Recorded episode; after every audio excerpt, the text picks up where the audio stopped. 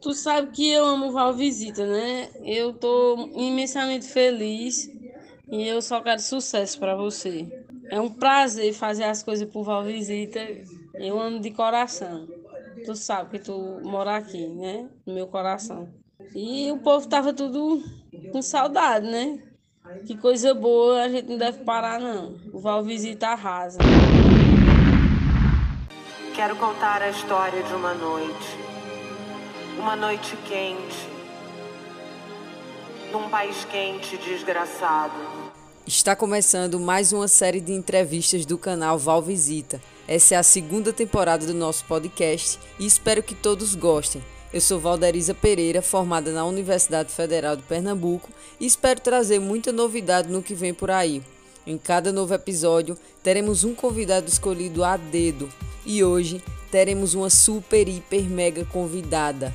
Ela que é designer, artista plástica e lidera a banda No Porn, que explodiu nos anos 90 com o single Baile de Peruas. Eu estou falando de Liana Padilha. Confira na íntegra essa entrevista feita com Liana para o canal Val Visita. Noite selvagem no peito do tigre. Luz da noite. Noite selvagem no peito. Bora arrasar nesse programa.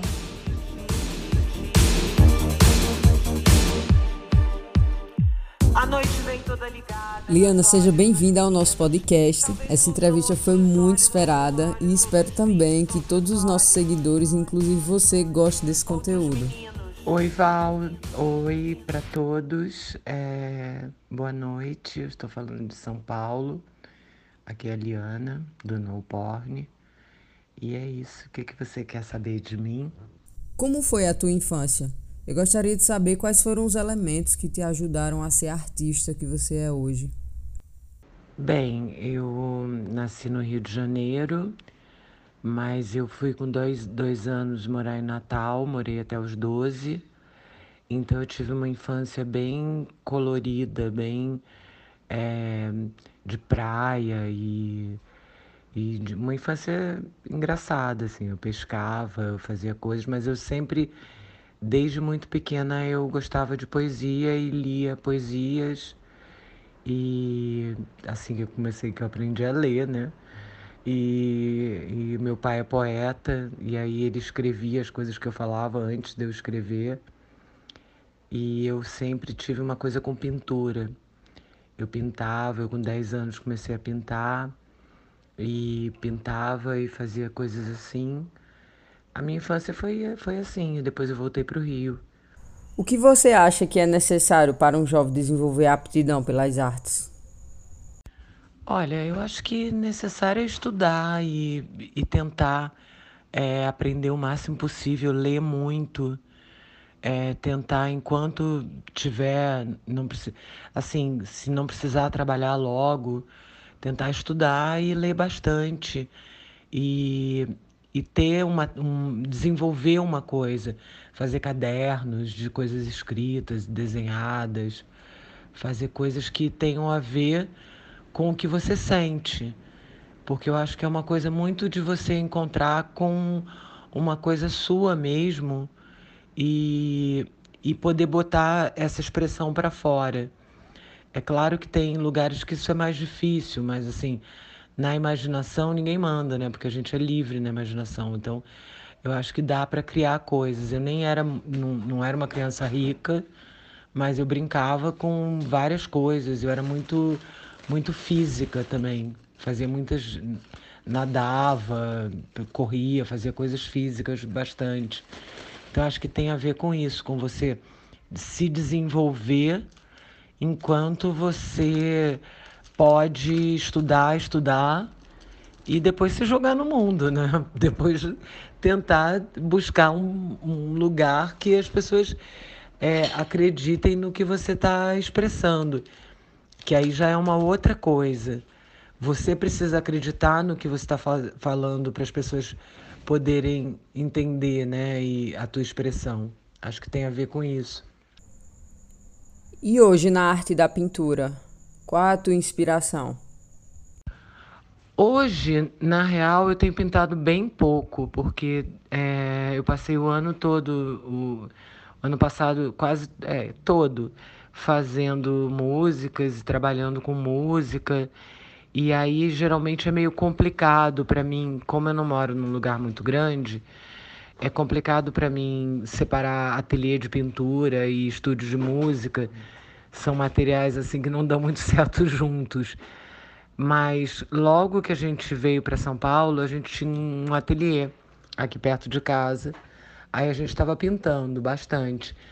Mas depois que veio para casa é mais complicado. Então agora, normalmente, é, eu, eu desenho, fotografo e trabalho no computador quando precisa alguma imagem, alguma coisa assim. É, até tenho ateliê aqui, uma mesinha com tintas, essas coisas, mas eu não tenho usado muito não, tô sendo sincera.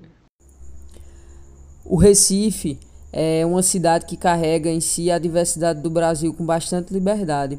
Inclusive, muitos artistas do mundo bebem do que é criado aqui. A minha pergunta é, Eliana, como começou essa sua intimidade com essa cidade? Bem, eu adoro Recife desde muito tempo. Assim, a minha avó é de Pernambuco. É, desde criança eu tinha uma coisa de gostar de Recife. Eu ia, morava em Natal, eu ia bastante para Recife. É, mas depois eu passei muitos anos sem ir. De, desde que eu tenho 12 anos, eu nunca mais tinha ido. Aí rolou o primeiro, primeiro show que foi o Molotov, que a gente foi tocar.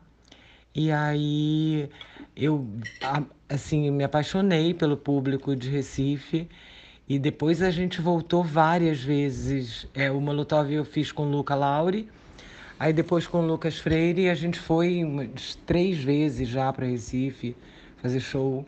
E, e quatro, porque foi para Olinda também ano passado. Então, assim, eu tenho uma história de amor com Recife total, adoro. Adoro mesmo, acho uma cidade muito legal. Acho o povo muito bacana, muito animado e pró. É, é isso. E como foi que rolou esse convite? Foi Ana Garcia, Nestor Madnes? Conta pra gente. Poxa, nem me lembro. Nem me lembro. Eu conheci a Ana de, quando eu fui tocar no Molotov. O Nestor deve, deve ter sido o Nestor que deu a a dica para Ana, porque o Nestor adora o no porn também. Mas eu acho que foi. E é, talvez tenha sido o Nestor mesmo. Não, não tenho certeza. Entrava falando grego-africano. Filmes de TV preto e branco e prata. Metrópoles geométricas. Vamos para os nossos comerciais. Vamos dar essa pausa e espera aí que já já a gente volta cinema. Abre cena, rasga cortina, veste cinema. Corpo espetáculo. Corpo espetáculo. Big Brother Brasil. Oferecimento Avon. Olha no site Avon tá on. Tô não, mulher. Eu odeio esse Big Brother. Isso é uma besteira da febre amarela. Olha, a pessoa que assiste Big Brother, ele não tem o que fazer da vida dele, não. Vale um livro. Aquilo é um povo sem cultura. É o pior programa do mundo. Esse, esse um milhão e meio que eles vão dar ah, desse prêmio, porque eles não vão dar para ajudar no SUS com essas vacinas do coronavírus. Quem que é essa febre amarela? Olha desse Big Brother.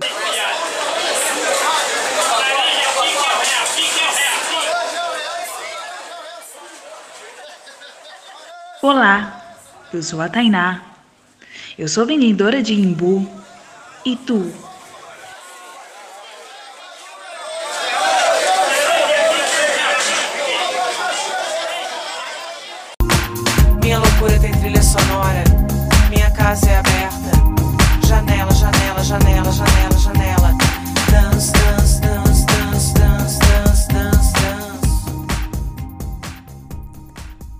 Voltamos para o segundo bloco do Carnaval Visita, exclusivo para podcast. Estamos entrevistando Liana Padilha, vocalista da banda No Porn. Liana, conta pra gente como foi que o No Porn surgiu. No Porn, na real, surgiu a partir do trabalho de DJ que eu comecei a desenvolver com o Luca Lauri. A gente estava super triste porque a gente tinha perdido um amigo e a gente estava precisando ver pessoas, se expressar. E eu estava muito, muito tempo dentro de casa. O Luca me chamou para tocar com ele numa festa. Aí essa festa rendeu uma outra festa numa boate. Daí os meninos do Xingu foram lá e viram a gente e nos deram as sextas-feiras do Xingu para a gente fazer uma residência. E aí foi o primeiro trabalho que eu tive e nesse trabalho é, eu levava textos meus e fazia em cima de músicas que já existiam, fazia umas, uns mashups em cima de músicas. Aí depois o Luca começou a levar as bases que ele fazia e a gente começou a, a fazer coisas nossas. Aí foi tudo meio rápido no começo, porque aí um outro cara tinha um, um bar, chamou a gente para fazer um show, falou: ah, eu, eu achei que ele estava contratando a gente para ser DJ, mas na real ele estava contratando o show que ele tinha visto a gente fazer no, no Xingu. E aí a gente fez um show, e nesse show tinha alguns jornalistas que se amarraram e começaram a falar e aí outras pessoas chamaram. Foi meio assim. Na real, o no porn é uma forma de é, era uma forma inicialmente da gente expressar no meio do set de DJ, não ser uma coisa só DJ tocando, da gente poder ter coisas nossas, ter momentos, ter uma, um diferencial nosso. Durante muitos anos eu fiz isso, porque depois do Xingu a gente ficou cinco anos tocando no Vegas, também às sextas-feiras, e, e, a gente fez um público nesse, dessa forma. Então, na, na real, assim, a dupla eletrônica que a gente começou a fazer, ela era totalmente ao vivo, assim, a gente criava as coisas ao vivo, aí via o que o povo gostava e começava, e aquilo depois se transformava em música. Aí chamaram logo, logo, logo em seguida um, um, um, alguém viu e, e, chamou um produtor e o produtor quis lançar o disco e era do Dudu Marotti e a gente lançou nosso primeiro álbum em 2006 com as músicas que a gente já fazia, já tinha uns três anos que a gente já cantava aquelas músicas no Xingu e nos outros lugares. Mas para uma grande parte era novidade ainda. E aí a gente fez isso. O Xingu era um, um, um nightclub que tinha aqui em São Paulo, no centro de São Paulo, no final da Rua Augusta, na Rua Martinho Prado. Era um clube que era totalmente decorado com coisas, com flores e cada semana, cada fim de semana tinha uma decoração diferente, tinha muitas luzes, era muito livre, é, tinha pessoas de todas as sexualidades, de todas as idades, não era um lugar exclusivamente gay nem hétero, era um lugar de artistas. E iam pessoas de todos os lugares mesmo, iam trans, iam mulheres chiques da sociedade, iam artistas e era um lugar que era um ponto de referência da noite durante os três anos que existiu. Foi um lugar bem forte na noite de São Paulo. Vocês esperavam, de certa forma, esse sucesso exponencial? Olha, não. Eu até hoje eu acho estranhíssimo. Eu acho estranhíssimo eu ficar num palco. Eu gosto de tocar é, com as pessoas dançando numa festa. Eu acho estranho botarem uma luz em cima de mim. Eu não me sinto uma. Eu me sinto mais uma MC de festa mesmo, que tá ali falando poesia, uma coisa de. É mais um, um uma coisa de. É, de rapper mesmo, até, só que em outro ritmo, do que uma cantora com, sabe, estrutura, com figurino, com luz, com essas coisas porque eu não tenho muito essa. A, a minha vibe é, é, de festa. Eu gosto mesmo de festa. Eu sei quem eu sou, eu sei quem eu sou, eu sei quem eu sou, eu sei quem eu sou, eu sou,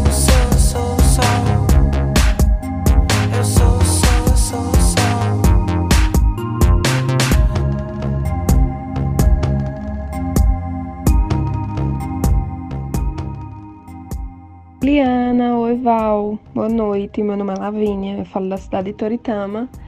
E eu queria perguntar para a Liana, dentro dessa perspectiva que as músicas de No Porn, elas não são necessariamente cantadas, mas declamadas. Eu queria saber qual a relação de Liana com a palavra poética, a palavra de declame mesmo.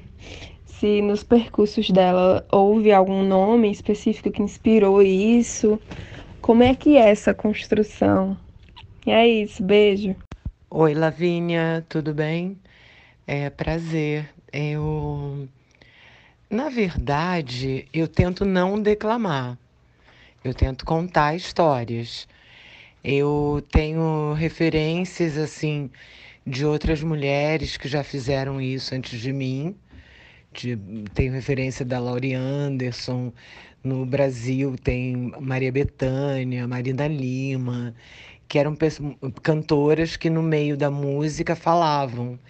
E eu sempre achava super bonito isso, sempre achava super legal. E eu já tinha uma construção dessa na minha cabeça.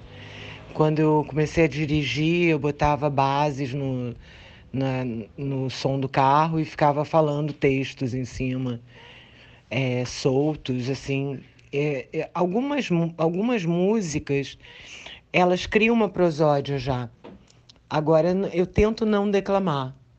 Eu tento contar a história do, de uma forma mais. É, tendo uma prosódia particular minha mesmo. É, eu acho que eu falo assim. Então, na verdade, é, é mais falado do que declamado. Mas é, é, é, o, que eu, o que eu sinto, assim. E quando, quanto às letras, são todas muito de coisas que eu sinto, que eu observo. Então, isso fica mais fácil. Como faz parte do meu universo, faz parte eu falar do meu mundo para os outros. Então, é, completa isso. Eu soltei um super beijo para Lavínia e muito obrigada pela pergunta. Olá, tudo bem? Então, eu conheço no porn da adolescência e sempre rolou um boato que vocês fizeram muito mais sucesso internacionalmente do que aqui no Brasil também. Eu quero saber se isso é verdade e a que você atribui a, essa, a não fazer tanto sucesso realmente no, no, no seu país e conseguir um grande reconhecimento fora. Oi, Manuel, tudo bem? Bo bom, boa sua pergunta. Cara, não sei essa coisa de sucesso internacional. Ou... O que eu sinto mesmo é que o No Porn fala diretamente para um público numa, é, é, numa assim que está perdido na, no meio do Brasil, pelo Brasil adentro, em todos os lugares. Quando a gente toca fora de São Paulo e do Rio, a gente sente essa, essa coisa do público, que o público se identifica com as letras. Eu canto em português.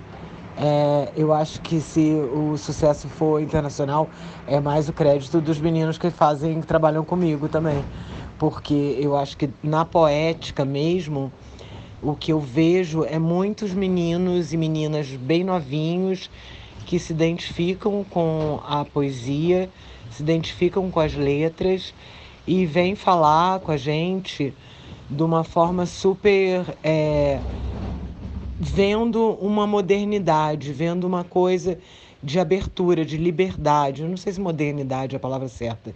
Eu acho que liberdade é melhor.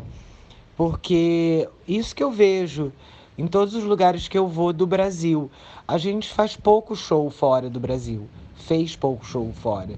Então eu não tenho um parâmetro assim para medir. Agora, eu acho que o público é bem brasileiro mesmo. Eu não sei se eu respondi o Manuel direito, mas era basicamente isso. Que eu acho que tem uma. uma eu ouço muito adolescente chegar para mim e falar exatamente isso que ele falou. Conheci jovens, conheci o No Porn adolescente e abriu uma porta para mim é, com relação à música eletrônica e poesia. Então acho que é mais por aí do que qualquer outra coisa. E aí entra também uma, a, a coisa que a Lavínia perguntou, com relação à palavra. Eu adoro as palavras, então eu tenho muito essa coisa com, as, com os, os títulos, as palavras. É, eu, eu acredito muito na força das palavras. Então, eu, eu até hoje, assim, a minha vontade é falar em português, cantar em português, que é a língua materna, né? Ah, e só mais um complemento na pergunta do Manuel. A gente toca em muitos lugares diferentes quando pode, né? Quando antes da pandemia. E a gente toca em clubinhos, em coisinhas bem pequenas, porque interessa esse público, interessa um público jovem que não tem grana para pagar uma fortuna para ver um show, tá ali curtindo o nosso trabalho. Isso pra gente é muito legal. Não sei, é meio complicado, né? Porque quando você é muito novo, você acha que nada de mal vai acontecer, então você se expõe mais. É, a gente tem uma responsabilidade de meio não, não ser mau exemplo também.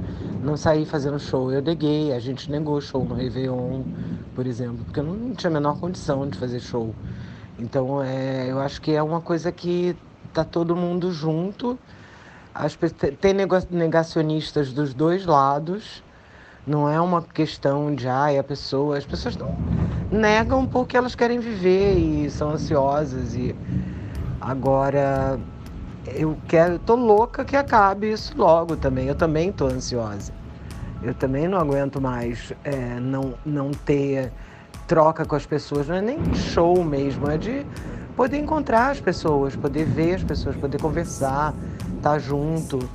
É, isso é uma coisa que quando, quando só faz mal para você é uma coisa, mas no caso que a gente está vivendo agora, é uma coisa que você pode fazer mal para os outros, então é meio complicado é, ser, ser muito louco. Vocês estão tá ouvindo os trovões, muitos trovões em São Paulo.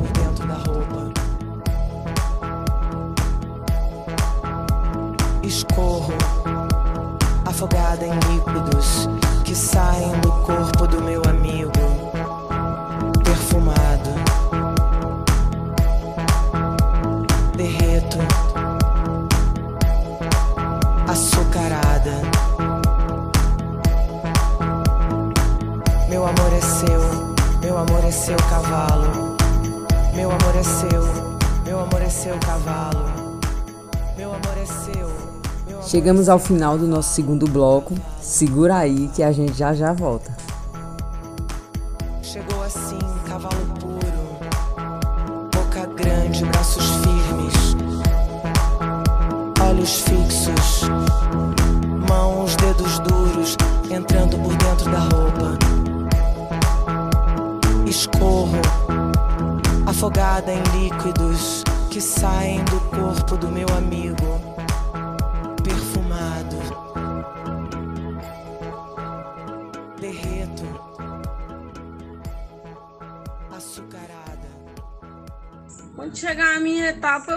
Eu vou, né, Val? Se Deus quiser, né? Quem quer ser vacinado tá aqui.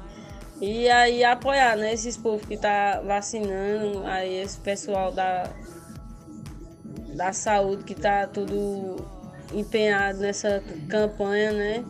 E aí esses governantes parar de roubar e soltar os dinheiros para comprar as coisas para a população.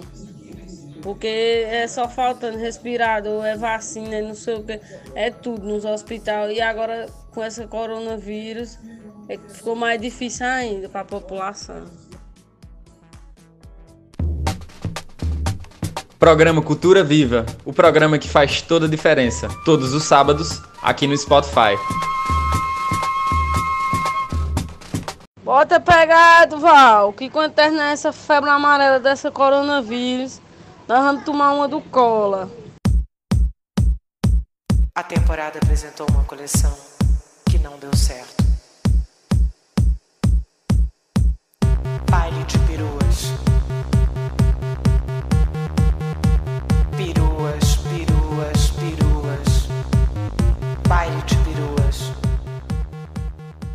Liana, qual é a tua relação com a moda para ter criado a música Baile de Peruas? Antes de ser DJ, eu vim para São Paulo para trabalhar com moda. Aí eu trabalhava com moda, fazia roupas e tinha, e tinha bastante contato na área de moda. Quando eu comecei a tocar, é, os meus amigos trabalhavam com moda e as pessoas de moda iam ver. E aí me chamavam para fazer trilhas de desfile. Numa dessas, o André Lima tinha feito um desfile no São Paulo Fashion Week e tinham falado muito mal do trabalho dele. O André Lima é um estilista do Pará, que mora aqui em São Paulo, e tinham falado mega mal do desfile dele e tudo. E ele tinha que fazer outro desfile, porque o São Paulo, São Paulo Fashion Week tinha duas edições por ano. Ele tinha um outro desfile para fazer. E aí ele chamou a gente para fazer a trilha, ele me deu as críticas negativas sobre o desfile dele. Na verdade, ele me deu todas as críticas e a grande maioria era negativa. E aí eu, eu passei aquelas canetinhas amarelas, marca texto, e marquei as frases piores e fiquei falando em cima de bases. É, só que aí a gente fez uma montagem que era tipo 20 minutos eu falando coisas em cima de bases. E a gente fez ao vivo no São Paulo Fashion Week e as pessoas se tocaram que as frases eram delas, porque as frases eram das jornalistas de moda, dos jornalistas, das pessoas que escreviam as críticas. E as frases eram bem, escolheu a beleza errada, é, imagens femininas carregadas e datadas, mix de peças erradas, tudo isso tinha nas matérias. E as jornalistas começaram a reconhecer e, e começaram a olhar assim. eu só sei que no final ninguém teve coragem de falar mal do desfile, porque eles foram xoxados ao vivo. E, e isso foi um pouco antes da era do like. Era uma época que chique, as pessoas achavam chique destruir o trabalho dos outros também. Então a gente riu disso, a gente fez uma brincadeira com isso. E, e, o André, ele sabe rir de si mesmo. E aí foi engraçado. E o André Lima, ele é parceiro em várias outras coisas do No Porn. Ele é parceiro no é, da Mulher Maravilha. É, ele é parceiro na trilogia que a gente fez pro Pará, que é Índia Vedete, a Mulher Peixe e Sol de Plumas. E ele tem, e a gente está fazendo uma outra música também que a letra é dele. Ele tem uma parceria com a gente desde o começo. Ele ia nas festas e é um amigo. Mas Baile de Peruas entrou nessa categoria moda, porque na verdade é, a moda tem uma é, é uma forma de expressão extremamente poderosa, né? Quando ela é, quando ela é original, ela é extremamente poderosa. Recentemente, o designer Eduardo Caires lançou uma coleção com música e clipe do No Porn. Como foi essa parceria? Ah, um amigo em comum apresentou o, a gente para ele. Ele era fã do No Porn e queria uma música para lançar o e-commerce e o videoclipe dos produtos dele. Aí a gente pegou a as referências dele e criou a música. E criou a letra, a música, e, a, e gravamos, fizemos uma participação bem rápida, porque estava no meio da pandemia e não dava para fazer uma coisa maior. Gente fez uma participação no clipe. É isso com ele que foi essa parceria. E essa pandemia? O que vem deixando de bom e de ruim para você? Olha, eu tô num, numa situação assim, é, embora a gente tenha sido os primeiros a parar e os últimos que vão voltar, e ter parado o show, ter parado tudo, que é uma coisa bem apreensiva, é, eu tô bastante criativa, tô criando, usando o tempo da pandemia para fazer músicas novas, já já vai ter coisa nova. E, e assim, a gente lançou um single, Circuit Break, é, no mês passado. E agora vai ter, eu acho que um outro single já já. A gente está trabalhando pra caramba e fazendo as, as músicas e seguindo a vida, assim. Super. É, as trovões em São Paulo. Super difícil, né? Um momento bem difícil. É, acho que tá difícil para todo mundo, mas a gente está dentro de casa, a gente não está se expondo não tá fazendo festa, não tá saindo. É, na real, eu tô desde casa, tô, tô em casa desde março. E esperando, né? Esperando para ver o que, que vai acontecer. Se vai ter vacina logo, como é que vai ser isso. E torcendo para acabar logo. Mas tentando não ficar muito ansioso com, com os dias. Tudo escuro no meu corpo. E ele lá dentro fazendo brilhar. Podia morrer por isso. Podia morrer. Liana, estamos chegando ao final do nosso podcast do Val Visita. Gostaria de dizer que é um prazer maravilhoso nós estarmos hoje fazendo essa entrevista com você. Dizer que é um sonho realizado e que com certeza no pós-pandemia, quando tudo isso acabar, nós queremos ir sim para o show do No Porn, escutar baile de peruas, xingu e geleia de morango. Obrigada, Eliana, por sua parceria e por ser tão disponível com o nosso projeto. Oi, Val, obrigada a você, querida, tudo de bom. E com certeza, assim, assim que tiver vacina, eu acho que um dos primeiros lugares que a gente vai querer ir é para ir mesmo, para Recife, que a gente ama. Tá? Um super beijo em todo mundo e tor na torcida, se cuidem pra gente ainda fazer muita festa juntos. Beijo. Como amor a escravidão. Os olhos cheios de sexo. Céu e o inferno, perdido num sábado de carnaval. Você queria ir à praia, ele queria trepar.